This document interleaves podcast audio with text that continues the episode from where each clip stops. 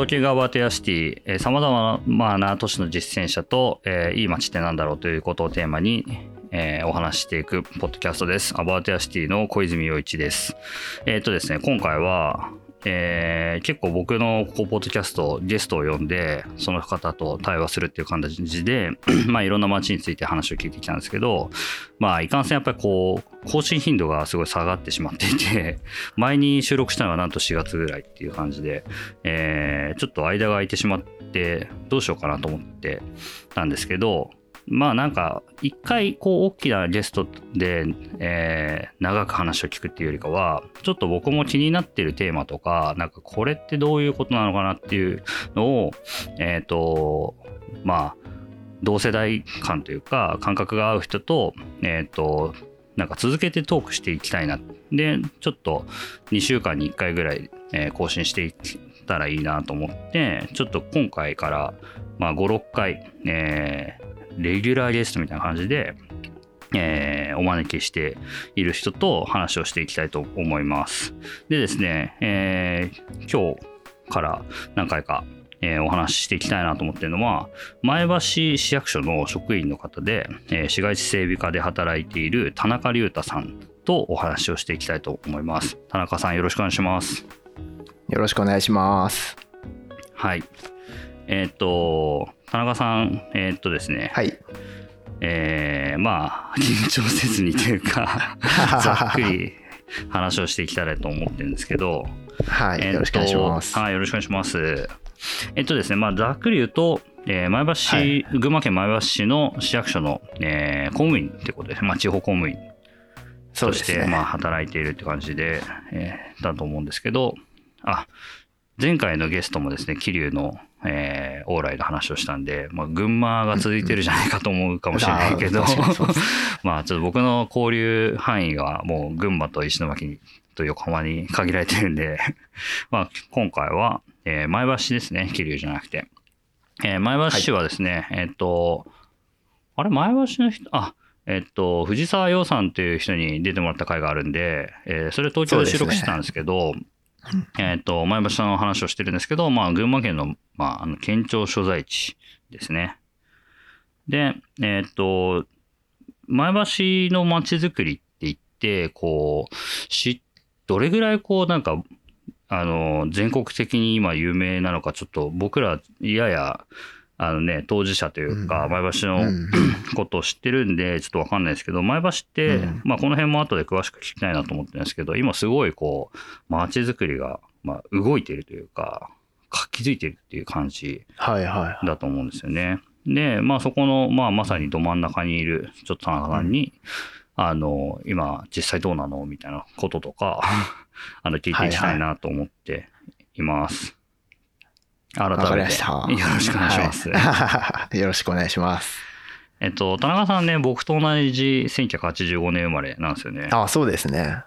ちょっとだけなんか簡単に自己紹介っていうか、今までの経歴みたいな、はい、ここに至るまでの経歴みたいなのを教えてもらってもいいですか？はい。えっと、私は実は前橋市の職員なんですが、あの、生まれは新潟でして、うんうんえー、高校卒業までは、あの、新潟県の三条市ってとこにいました。うんうん、で、大学進学で、えー、前橋工科大学っていう工業系の、えー、大学、あの、一律の大学なんですけど、そこで、うん、えー、建築学んで、で、4年間、あの、そこで、えー、学生生活を送った上で、えー、株式会社単成社っていう、あの、まあ、内装のデザインやったり、施工やったりっていう会社の、えー、まあ、施工部門で、あの採用されて、で、まあ、いろんな商業施設の、えー、工事、特に現場に携わって7年間ぐらい、あの、やってました。で、そこから子供生まれたり、えー、したのがきっかけで、まあ、ちょっと、えー、子供を育てながら、この仕事やりながら、家のことやってみたいなことを考えると、結構親元とかもなかったので、まあ自分のと実家に戻るか、奥さんの実家のあたりに行くかみたいな感じで、うん、で、妻の、えー、実家が前橋だったので、で、前橋市役所に運よく受かってみたいなのがきっかけで、えー、市役所の、まあ、建築技師っていう形で、うん、えー、市役所入りまして、最初の3年間は市営住宅とか、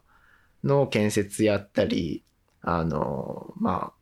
公共工事ですね、やってたんですけども、うん、えー、4年目になって市街地整備課に来て、で、まあ、街づくりっていうのに、えー、まあ、本格的にというか、うん、えー、それが今、4年目になるんですが、なんでこの4年で一気になんか、目の前の景色が変わったというか、そんな感じで、えー、自分の生活とかにもちょっと、えー、なんだろうな、その影響が出てきたりみたいなのが少しずつ出始めてる感じが、まあ実感としてある。まあそんな感じで、えー、市街地整備課に入って4年間何してたかというと、えー、まず最初に、あの、まあ、官民連携で、官民で共有する将来、将来像っていうのを作るっていうのはもうその時に決まっていて、で、それでできたのが、え前橋アーバンデザインっていう、あの、まあ、街中の将来像っていうのを作って、うん、で、それを最初1年、2年やって、で、その後、あの、シンポジウムとか、あの、やりながら、えー、まあ、今自分は、あの、リノベーション街づくりっていう、あの、全国で、えー、いろんな、あの、都市でやっている、えー、悠久不動産の利活用の、えー、取り組みを、まあ、前橋版っていうような形で、えー、まあ、私の方で、え物件の調査をしながら、えー、その物件、有給不動産のオーナーさんのところに直接出向いて、えー、こういう計画作りましたっていう話から、あの、雑談から世間話から最終的には、あの、もう使わない物件で、あの、ちょっと持ってて困ってるようだったら、利活用しませんかっていうような話を、あの、じっくり話をしながら、あの、共有していって、で、一方で何か街中でやりたいっていう人とも、えー、まあ、街中のコミュニティの、に関わってる人たちとですね、えー、会話することも欠かさずに、なんかその辺で 街中でお店やりたいだとか、自分の事務所持ちたいっていう人とうまく繋いでいくみたいなのが、えー、なんとなく仕事であり、なんとなく私生活でありみたいな感じで、えー、今やってる感じですかね。ちょっとざっくりなんですけども。いやいや、あれだな。まあそう、前橋、だからその、えっ、ー、と、ビジョンが、芽吹くってビジョンは、それはどこに入るんですかね、はい、あ、えっ、ー、と、芽吹くっていうのは、うん、その市民の、なんていうのかな？あの、理念、理念っていうか、えー、まあ市民が掲げる、あの、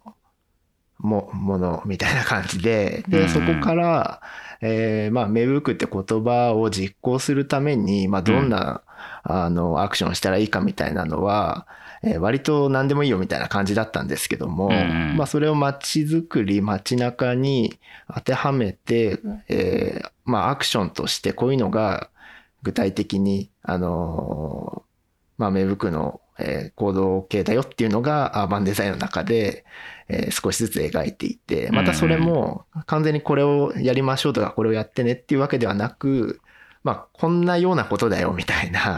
言い方で、で、それ以降は割と、えー、捉えた人の自由というか、あの、それを感じた人なりの行動で実現していくみたいな形で、えー、なんとなく理念だけ、えー、みんなで共有していれば、あの、アクションについては、あの、まあ、どんなことやっても、えー、いいでしょうみたいな、面白いでしょうみたいな、あの、ちょっと僕の捉え方ではあるんですけど、そんな感じですね。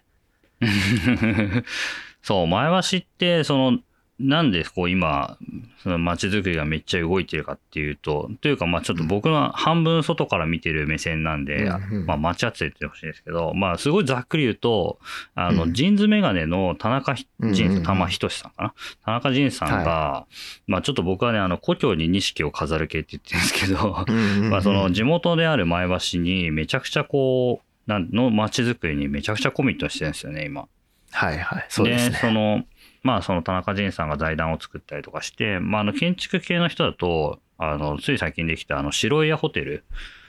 に、はい、えー、結構見に行ったり泊まりに行ったりしてる人もすごい多いと思うんですけど、うんうん、あの、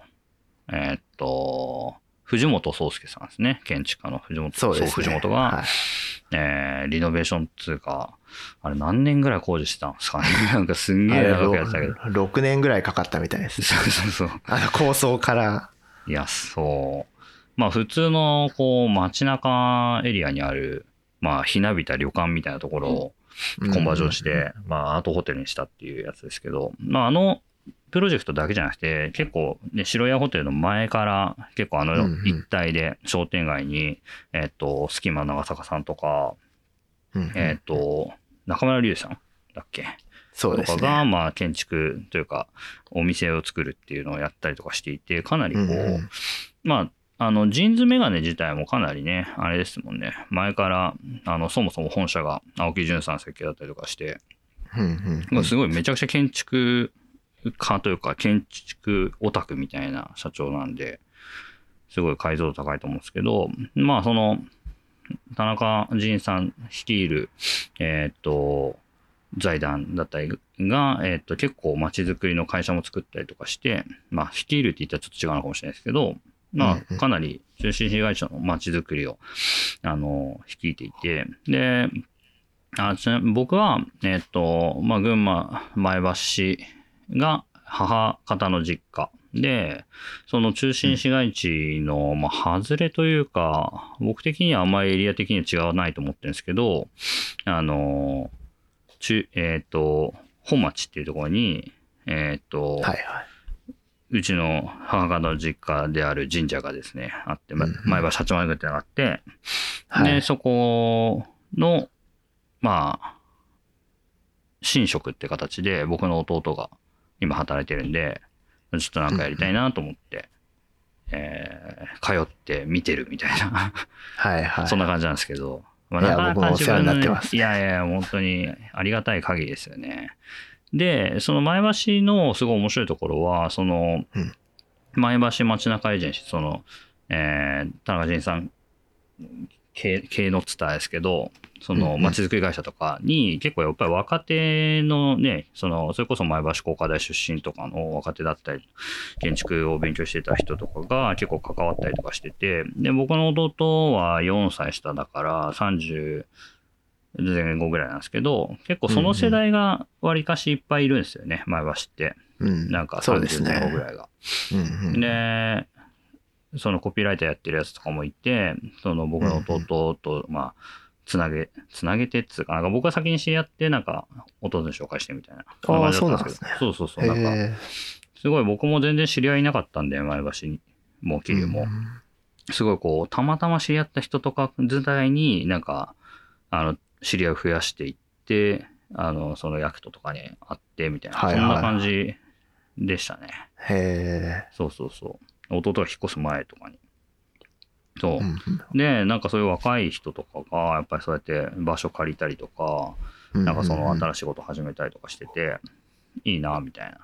あの、最近のできて面白いなって僕は思ってるお店は、えっと、はいそのうちの神社の社務所の、社務所っていうか実家の、本当同じ外区にある、えー、聖火園っていうせんべいですよね。はいはいなんか僕も営業始まってから一回も行けてないんですけど、田中さん結構毎日、毎日じゃないけど行ってますよね、よく。そうですね。今日も、今日も行ってきましたね。なんかもう、おせんべい屋さんなんですけど、うん。昼休み、市役所から、あの、自転車でうん多分5分ぐらい、歩いても10分ぐらいなんですけど、もうほんとコーヒー飲むだけとか、え、5分で着きます？あそこまで。あ、全然あの、信号当たるか当たんないかで。もうその差ぐらいなんですけど、あ、そっか。そうなんですよ。で、最近は、あの、せんべい自販機とかも導入して、うんまだちょっと面白いことやってるなっていうのが、うんあの、ありますよね。そうですね。あの、青果園は、あれですよね。えっと、その僕の弟のちょ、1個ぐらい上かな。だから32 2歳ぐらいの若者が、うんうんそれこそ MMA で働いてて、うんえっと、彼は U ターンしてきたんですよね。なんか、うんうんなんだっけ、伊勢丹かなんかのバイ、ね、こう、メンズあ、そうですね。バイヤーやってたってバイヤーいう。いや、いた、その、三橋くんっていう男子が、おばあちゃんがやってたせんべいを継ぎたいっていうすごいうん ストーリーで、でもやっぱりその都会的ななんかセンスというか、なんかおしゃれな、うんうんうんあー彼なんで、すごいこう、コーヒーの豆みたいな袋にこう線美が入ってるんですよね。ああ、そうなんですよ。またそれがおしゃれで、うん。そのカラーリングとかも、うんうんあの、彼女さんと一緒にデザインしてっていうのがまた可愛くて、うんうん。まああの、行くと、あの、若者もいいますし、フラッと、あの、もう常連のおばあさんみたいな人が来て、うんうん。いつものみたいな感じで買っていくシーンとかを、あの、僕はその横でコーヒー飲みながらとか、お茶飲みながら、ほのぼの見てるみたいな。うんうんあとなんか座敷もあって、そこで昼寝させてくれたりだとか、とてもいい場所なんですよね。ねなんか、その、なんつうのかな、せんべい屋とかどう考えても儲かんないだろうと思うんだけど、なんかそれをこうやらやれるっていうか、結構ね、なんか同世代で設計もやって、その、僕の弟なんかもまあち、本当に家のすぐ近くだから、結構 DIY で手伝いに行ったりしてたらしいですけど、うんうんうんうん。なんかそういう仲間内で作って、で、なんかみんなが集まる場所にしてて、すごいいいなと思って、なんかうちの神社もね、ふそういう風にしたいなと思って。まあ、いいですね。うん。で少しずつあの、芝生が広がってったりだとねか。なんか芝生、ね全部芝生にしたいんですよ、僕は。なんか、とても面白い。そう、ピクニックできるような公園にしたいなと思ってて、あそうそう、うんうちの神社はその公園に囲まれてるんですけど、まあその石垣からちょっと離れたところまでは境内の内側みたいなのがあって、うんうんで、まあちょっと自由にできる、まあ公園みたいな。なんかね、そこもなんか公園緑地化とかそういうところとちゃんとなんか話を通して、なんか一緒にうんやりたいなと思って、指定管理というほどでかい公園じゃないですけど。はいはいはい。いいですね。そう。うち子供と街中行くと絶対あそこの鉄棒でうん。1時間ぐらい時間潰 潰してというか、で、そうして、そんな、そうあのうちのうちの子供の中で、うんあの、あの、洋一さんの弟さん、渡さんは、あの、神様って呼ばれてます。じ神社の、神社の人なんで、階段登るといる人みたいな感じで、今日神様いるかなみたい神な様感。じで。で、大体いるっていう、またそれがいいですよね。えー。まあいいっすね。なんかそういうおじさんとしてなんかやっていってほしいな。いや、いいっすね。神様、そんななんか ありがたがられるほどのあれじゃないかもしれないですけど。いや、でも七五三も、うんあの、八幡宮でやったんで、あありがもう本当、神様のシーンを見てるんですよね、まさに。はい。なんか、そう、結構やっぱり街中にある神社として、なんかそういう、ね、なんか、まあ、お祓いしたりそういうのは少ないかもしれない。まあ人生のうちでそんな何回もあることじゃないんで、あれかもしれないですけど、なんか本当にこう、パブリックスペースとして、なんか親しまれたらいいなと思ってて、うんなん、か、多分田中さんとかは全然、大学生の時とかにはもうなかったと思うんですけど、僕が子供の頃とかは、もっとでっかい遊具とかが、なんか石、石っつうかなんかコンクリートでできたでっかい滑り台とかあって、へなんかもうちょっとこう子供が遊べる感じだったんですけど、ね、やっぱりこう、まあ、いわゆる昭和の遊具みたいな感じであったんで、うんうんなんかやっぱり視覚ができちゃうとかで危ないとか、まあそういう、うんうんまあ古かったりとかして、なんかもうどれぐらい前かな？多分15年以上、20年ぐらい前かな？もう壊して、あっちの更地になってるじゃん、更地というか、そのはいはいはい、鉄棒とかない側はもうフラットになってると思うんですけど、うんそう、なんか結構公園としてもやっぱり何のスペックもないというか、うんもったいないなと思ってるんですよね。うん、確かに。でもまあれですよね。だ、だるまを、あの、初市の時にだるまの焚き上げをするっていう、すごい前橋の中で、うん。年始の一番盛り上がるうん。スポットになってますようね。ん。そう。だからなんかもっとこう親しまれるあのうん要素すごいあるなと思ってて。うんで、なんか、そう、僕と田中さんがあったのは、そのうん、前橋、その八幡宮でやってる、なんかフリマみたいなのを、こう、すごい不定期開催、弟たちがしてて、で、そこに、はい。こう、出店みたいなしてくれてるんですけど、なんか田中さんがすごい、こう、公務員なんだけど、すごい面白いなと思ってるのは、その自分が、あの、面白いってっていうか、なんかその、うん、まあ勝手にアーバニズムっていう、このね、あの、水ベリングの山本さんが言ってる活動にも、あの、はい、賛同してというかああ、そうですね。ね完全乗っかりですね。そうそうそう。でも勝手にアーバニストみたいなとか、そういう、お店として出してみるみたいな、はい、その、なんか、とにかくプ,、まあ、プレイヤーって言い方がいいかわかんないですけど、自分がやってみるっていうことが、なんかその街づくりにつながるんじゃないかみたいな、こう、マインドをすごく感じるんですけど、なんかそういうのって、なんか、なんていうのかな。その、いわゆる公的な肩書きの市役所の職員っていうのと、プライベートな自分みたいな、っていうのは、なんかどんな感じで、なんか、なんていうのかな、楽しんでるっていうか、参加してるんですか？はいはい。あの、まあ、公的な立場で考えると、うん、なんだろうな。まあ、例えばお店の人が、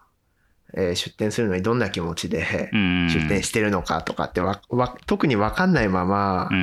出店料が例えばいくらでとか、どういう場所をあの使っていいですよって言われるのかみたいな話が、まあ市役所でもイベントやったりだとか、あの、する中で、なんだろうな、あんまりそれって与えられた条件みたいなのが、なんかしっくり来るのかな、どうなのかな、みたいな気持ちもある。反面、うん、なんか、やってる人っていつも楽しそうなんですよね。うん、で、なんかチャンスがあればやってみたいなっていうのはなんか多分心のどこかで思ってたんでしょうね。で、なんか、何らかのきっかけで、ああいうやってみなよみたいな話を、一回あの、弁天通りっていう街中のアーケード街で、楽一楽座っていうイベントやってる、あの、バロの健太郎さんって方から、もう誰でも出ていいよ。一回500円で、もう自由なことしていいからって言われた時に、やっぱり自分も洋服とか好きで、結構、あの、着なくなった服とかも家にあったんで、それ持っていこうかなっていうのがきっかけで、で、行ってみたら、あと、キャンプも好きで、家に、あの、椅子とか、テーブルとか、コットとか、あの、キャンプのベッドですね、あれのいっぱい持ってて、で、なんかちょうど仕事で、あの街づくりに関わり始めた頃だったので、なんかアーケードの下に たくさんそれ置いてみたら、あどなんかどんな風にみんな使うのかなみたいなのを観察するのにちょうどいいやっていうのがなんかきっかけで、で、ハンモック置いたりだとかしてみたら、なんかやっぱりコミュニケーション取りやすかったり、今までなんだろうな、行政の人みたいな感じで仕事をしてても、あんまり関わらなかったような、あの、人たちとフランクに喋れるようになって、で、なんか、それって、あの、仕事にも生きるし、その、誰がどう考えて行動してるかみたいなのも、なんとなくちょっとわかる気がして、で、それがちょっと病みつきになって、継続してるみたいな。で、だんだんあの、僕も素人なんで、洋服売れても仕入れるわけでもないんで、だんだん何するっていうのが、あの、なくなってきて、そうそうそうそう、じゃあ今度本売ってみるかってなって本も、あの、ある程度売れたりしたら、あ、じゃあ次どうしようみたいな感じで、で、だんだん、あの、趣旨が変わってきてるみたいな感じで、その今仕事でやってる空き家利活用の、その空き家で出てきた捨てられるものとか、捨てられちゃうものを、あの、それこそ、あの、レスキューして、リビセンのように、あの、また商品として、あの、置いてみるだとか、あと子供が拾ってきた、海行って拾ってきた貝殻を子供に売らせるってのをやってみたり、だからそれもなんか、ただそれ10円で売ってても面白くないなと思って、うん、なんかくじ引き形式にして、うん、くじ引きで当たりが出たら、あの、カプセルに入った5個セットもらえるみたいなのとか、うん、なんか一緒に考えながらやってたら、結構やっぱ子供がやってるとまた違うお客さんが超楽しみに来てくれたりして、なんかそうやってると工夫しようで、工夫のしようで、あの、楽しみ方もあの結構違うんだなっていうのは感じますね。うん、いいっすね。なんかその、まずその楽市楽座のね、その健太郎さんみたいな、はい、なんか普通のお店をやってる人がなんかそのフォーマットを作って、で、しかもこうね、はい、なんかみんなちゃんと売れよみたいな、売り上げ出せよみたいなのじゃなくて、うん、なんか売んなくてもいいぞみたいな感じなのは、全然ないですよね。はい。なんなら自分は、自分はっていうか、健太郎さんはずっと、うん、あの、バンドで、あの、演奏してて、うんうん、一言も喋んないまま終わるぐらいの日もありますよね。最近は。もうみんな自由みたいな。いや、本当に本物の楽市楽座みたいな。そうそうですね。別に、多分みんな、あの、売ろうと思って行ってないんですよね。うんうんうんだからなんかその街を感じるというか、うん、あの月に一回あの空気に触れるみたいな、うん、そんな感覚で継続してるのはやっぱすごいなって思いますよね。うん結構ね、前橋はなんか、まあいろんな街と比べてもなんかアーケード街はちょっと多いかもしれないですよね。なんか、あの、中央通りから、ね、えっと、弁天通りとか、オリオン通りとかもそうですね。アーケードかかって。そうですね。結構アーケードかかってるところとかって撤去しちゃったりとか、あの、やっぱりこう維持管理できなくなってやめちゃうとか、そういうのも多いですけど、なんかアーケードがあるからこそできるみたいなこととか、なんかその商店街ごとのやっぱりキャラクターみたいなのが結構あったりとかして、うん、なんか、その、ね、街ごとの、なんていうのかな、リーダーみたいな人のキャラがそこで出てるみたいな。うんうん、で、なんかその、あの、ゆ、ゆるくなんか始められるみたいな。うんうんうん、なんか、その、前橋まる部っていうのをやってた、その藤沢洋さんの回で結構その辺を詳しく話はしてたんですけど、なんか僕がその前橋の活動、はい、まあ僕にとっては本当にじいさんばあさんがいる町みたいな、本当親の実感みたいな感じで、なんか、うん、あの、正月の、えっ、と、初詣を売るのを手伝うみたいなお守り売るのを手伝うみたいなのを、まあ、小学生、中学生ぐらいかな。まあ、普通にね、子供の頃もずっと言ってたし、うん、僕、生まれてから3歳ぐらいまで渋川に住んでたんですけど、はいはい。一応なんか、生まれは群馬みたいな感じなんですけど、そう。だけど、やっぱりね、こう学校通ってるわけじゃないから、友達とかも別にいないし。うんうん、あ、そうですよね。うん。本当になんか、町っていうイメージは全然なくて、うんうん、あの、もう、神社と、もう、おばあさんが連れてってくれるスズランみたいな。はいはい、はい、今、スズランって別に面白くないですけど。もう20年前から何も変わらないみたいな感じなんですけど。で、まあ、そうやって街がいろいろこう、人図的なあれで変わってきてる前に、その、前橋まる部さん、えっ、ー、と、うん、藤沢洋さんとか、岡さんっていう今、議員やってる人、うんうんうん、ま、町の兄貴みたいな人たちが、そういう勝手に、はいはい、勝手ななんかこう、ストリートベースの活動とかをこう始めてて、うん、なんかその、何やってもいいぞ感みたいなのは、いい、いいなと思ってたんですよね、はい、なんか。なんかそれがこう息づいてるっていうか、うん、なんか、うんあの、すごいオフィシャルな活動に乗らなくても、なんか、いいっていうか、なんかその勝手にアーバニズムってそのね、岩本さんがちょっと言ってることとかも、なんか、あの、相性いいんじゃないかなって思ってて。確かに、そうですね。うん。なんか、まあ逆にそれが、ここのエリアまでが街中だぞとか、うん、ここういう活動がおしゃれだぞみたいな決めちゃうとなんかちょっと面白くないっていうか、うんうんうん、なんか、まあ、この辺の話は、なんか、この回を重ねておいおいやっていけたらいいなと思ってるんですけど、はい、なんか、その、地方都市って、田中さん、単成時代は東京にいたんですよね。そうですね。あの、職場は東京で、住まいは埼玉の川口だったんで、まあ、荒川挟んで、すぐ東京みたいな、まあ、かれですけど。はい、あの、あの界隈にいましたね。なるほど。ね、でも東京ってやっぱりこう、空き家とか、まあ東京の空き家のとこもいっぱいありますけど、なんか、価格がやっぱ高いじゃないですか。そうですね。で、多分僕のあの想像だと埼玉とか、なんかこう、国道16号線を越えて、その市場価値が逆転してくるところが多分あるんですけど、いや、想像ですよ。でも、その市場価値が逆転してるって、要するに空き家になってても、なんか、うん。あの、借り手がいないとか、買い手がいないみたいはいはい。な。安すぎるとか。はいはい。まあ安すぎるから再投資しなくて、ボロボロのまま残るとか、うん。なんか、すごい倉庫みたいになるとか。あの、うなんかそれも、でも、見方を変えると、そこで儲けることはできないかもしれないけど、うんなんか遊びでというか、はいはい。それこそ自腹切って借りても、うんあ、の、遊びで使っても安いみたいな。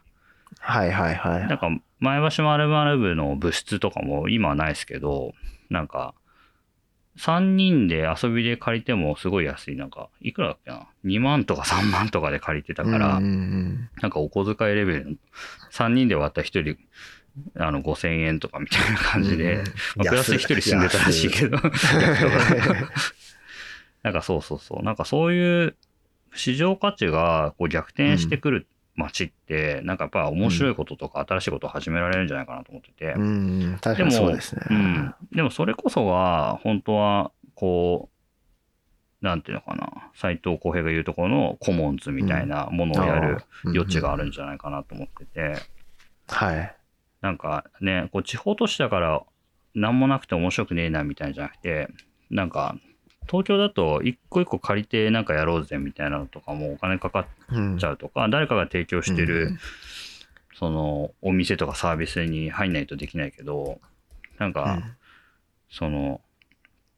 ね、そその、自らを、が、その楽しいことを自給していくみたいな、うん。いうことが、うん。なんか、できる街。になるといいなと思ってて、で、田中さん結構そういうのをなんか実、実践してるんじゃないかなと思って、はいはいあるん。ですよね。今なんか、あのーちょうどこの今収録してる次の日明日が、うんあのーまあ、小暮くんっていう、うんうん。あのーレモ前橋で、はい、レモ建築やってる小暮くんが、またこの、えー空き家の活動の中で、えー物件購入して、うん。で、その買ったんすか？物件彼は買ったんですよ。しかもすごい2棟。すごいな。え、広瀬川沿いですか？広瀬川沿いで、うん。あの、そう、2棟連なってる物件をう買ってですね、まあ僕が繋いだんで僕が買わせたみたいな雰囲気にもなるんですけど、はいはいでもまあ買ってくれうんて、うんうん。で、そこ活用する中で、あの、まあ僕も小暮君も母校である、あの、前橋工科大学の、はいはい。で、せ建築設計の授業に、うん。の、ななんていうんですかね、課題として、僕の物件、あの、使ってくださいみたいな感じで、先生に話して、うん。で、もう利活用する、あの、何々するみたいなのも決めていて、うん。で、そのぶ、その何々するってとこまで、あの、落とし込んだ設計を、えーまあ、半年かけてうん。やった上で、うん明日が、その、まあ、発表会というか、現場、あの、うん空き家を開放しながら、うん。あの、作った、あの、提案とか模型とかをうん。展示してみたいなことを、えーやるんですけど、うん。だからやっぱそういうよ横の広がりというか、やっぱり一つの物件を。あの、回収するのも、いろんな人巻き込んだりすることで、またその、あの、藤沢さん、洋さんとうかん、岡さんがやってきうた、ん。結構、あの、まあ、その流れとは言わないですけど、うん。なんか面白いことをやって活用するみたいな、うん。あの、精神があるみたいな感じは、うん。すごい受けてて、僕もそういうのバンバン、あの、止めずにというか、むしろうん。みんなにやってもらいたいなっていうふうには思いながら、あの、うまくつないだ物件ではそういうことをやりながらやっていかないと、やっぱまだまだ地方都市で、うん。あの、お店ができて続くかどうかみたいなのもうん。いろいろ考えると、ある程度作る段階でファンを増やしたり、うん。関係人口を増やしたりみたいなのにもつながればいいなと思って、うん。なんかいろいろ考えてやってみようっていうのを、なんか雑談で、うん。あのそれこそ神様の渡るくんともうん。三橋くんとも薬人くんともなんか、うん。あのは雑談する時はなんとなくそういう話になっちゃうっていうようなのが、うん。あのこの町に関わってるこの30代世代のうん。なんか共通の言葉みたいになってるような気もしますようね。ん。いや、いいっすね。えーその授業僕も見に行きたかったっす。い ああ、ぜひぜひ。や明日、あの明日行けないな。明日だ、明日、明日。明日、あと明後日。明後日行けないな。でもまあ、あの、ちょくちょく、あの、やるげなことは言ってたので、うん。はい。ちょっと交互期待で。いや、なんか、ね、やっぱり、え、そう、小暮君、え、それ結構安かったんですか？まあ、まあまあまあまあ安いと思います。えーいや、すごいなそうですね。買うの。まあちょっと、まあちょっと今度あったら本に聞いてみよう。はい。でも買うってすごいですよね。そうですね。買えちゃうみいたいな。買えちゃうし、あの、まあでも、安く買うというよりかやっぱ頑張って買うので、うん。あの、しっかり本腰入れてやってる感じで、なんか、下手に、下手にって言うとあれですけど、うん投資家とかが、うん。あの、簡単に買って簡単に活用するみたいな感じではなく、一件一件しっかりと、ねあの、熱量を持って考えてる人たちが関わってるっていうのがう、ん。今今いい形だなっていうのは思います。本気な感じがあって。ちなみに小暮君はなんか使う、その、コンテンツというか、予定は決まってんですか、えっと、川に面してる物件うん。が、あの、パン屋さんとコーヒー屋さん、へえもうやる人が決まってんですか？そう、そうなんですへよ。ーで、その方たちにも授業の中でプレゼンしたりしていて、うーん。で、自分の、あの、オフィス、うん。自分の設計事務所のオフィスと、あの、ギャラリースペースみたいなのを、うんうん。えー入れようとしてて、うん。で、それを2件連なってる物件で、うんうんまあ、どう落とし込むかみたいのを授業の中で、えーせえー学生さんたちとうんうん。いろいろ検討してっていうようなことをやってましたね。うーん。いや、いいっすね。うんなんか、あの、ちょうど僕も Facebook で見たぐらいですけど、うんあの、創造系不動産っていう会社はいはいがあって、で、そこの、えっ、と、佐竹くんっていう、まあ、うん。なんつうのかな、あの、中堅というか、あの、まあ、佐竹くんも同い年とかですけど、僕らと。なんか彼とかもやっぱりその授業、え、どこの大学だったかな？理科大だったかな？あの授業でやっぱりその、あえっ、と、リアルにある物件をどうやったらその事業計画立てて、えっ、と、その建物のデザインだけじゃなくて、どういうコンテンツにするとどれぐらいでこう、えっ、と、利益が出て、どれぐらいでこう、そう、投資を回収できるかみたいな感じのやつを、まあ学生に考えさせるみたいなことを、まあちょうどやってたみたいな、Facebook でおー書いてましたけすごど、い。いいですね。なんかやっぱりそういう、こう、建築考える子とかが、その若い頃から、そういう、なんていうのかな、実際にやろうと思うとどういうふうになるかとか、そういうのを考えるっていうの結構増えてる気がしますようんうんうね。ん。確かにそうですね。うん。いや、だし、なんかその、前橋でさらにそういうね、なんかリアル物、本当にもう、実際に使うっていう物件があるっていうのもすごいいい教育っていうか、うんうん。そう。なんかこれは、なんか思いつきだし、なんか、あの、こん今回何回か話してる中で、なんかブレストできればいいかなと思ってたことの一つで、あの、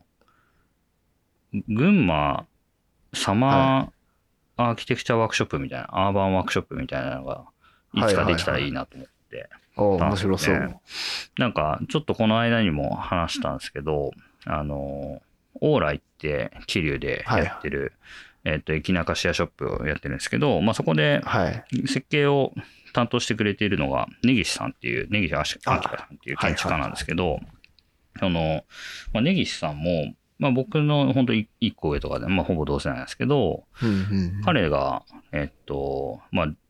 実家なんですけど、桐生の、えっと、なんていうのかな、街中からはちょっと離れているというか、前橋寄りのところで、えーっと、まあ、実家が、まあ、いわゆる郊外っつうか田舎っつうか、結構広いんで、その、畑と、母屋と、うんなんか、納屋と、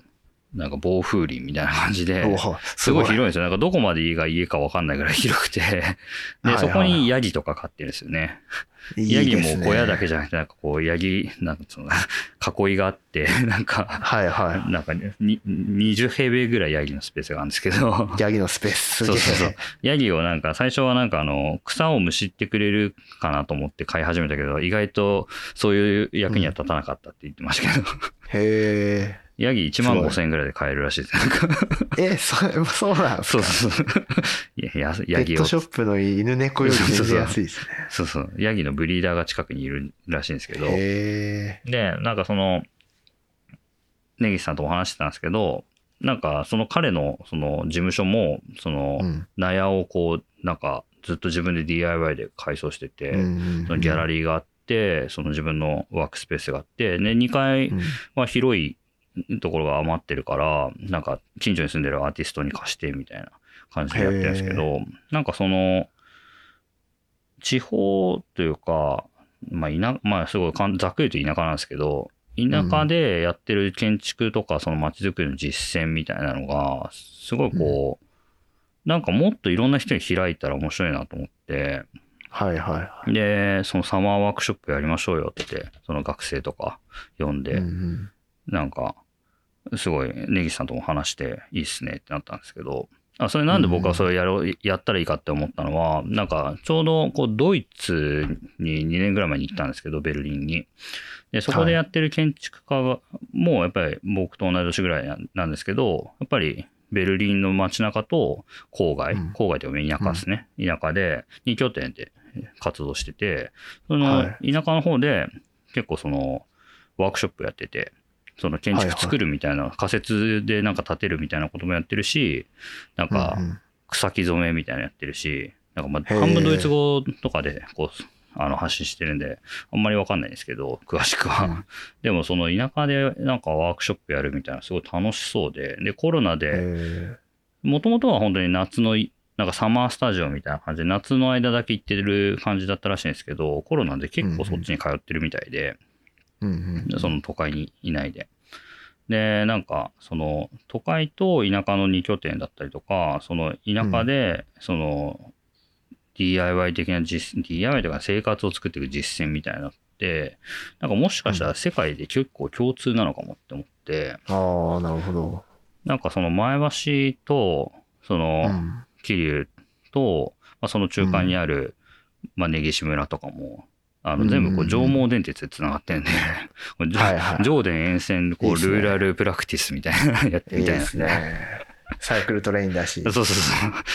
う。上電はね、あの自転車をそのまま乗せられるっていう、部活帰りの高校生がママチャリでそのまま積んでるっていう、いや、でも一100%サイクル日、トレイン。一日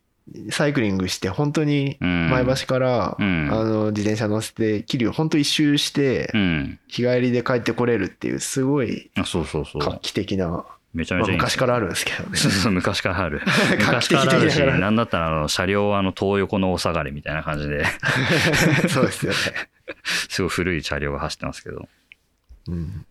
そう。まあなんかこんな感じですごい話は尽きないんですけど、なんか、はい。その前橋でやってるいろんな実践とか、なんかはい最近、あの、車やめた話とか、なんあかいろいろ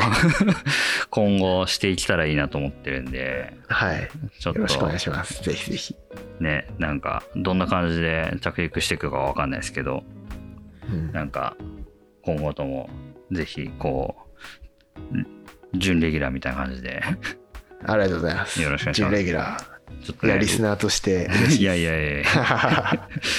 ね数少ないこう貴重なリスナーだったんでちょっいえいえいえ。とねぜひワンちゃんの話とかもね聞きたいんでああ、いいんですか、それ。聞きたいっていうかなんかビジュアル的にこうあのショーノート的にこう貼っておくんで めちゃくちゃね犬可愛いんですよねそうなんですよ。まあ、サモエド。サモエド、サモエドです。普通に人人間の子供よりでかいですよね。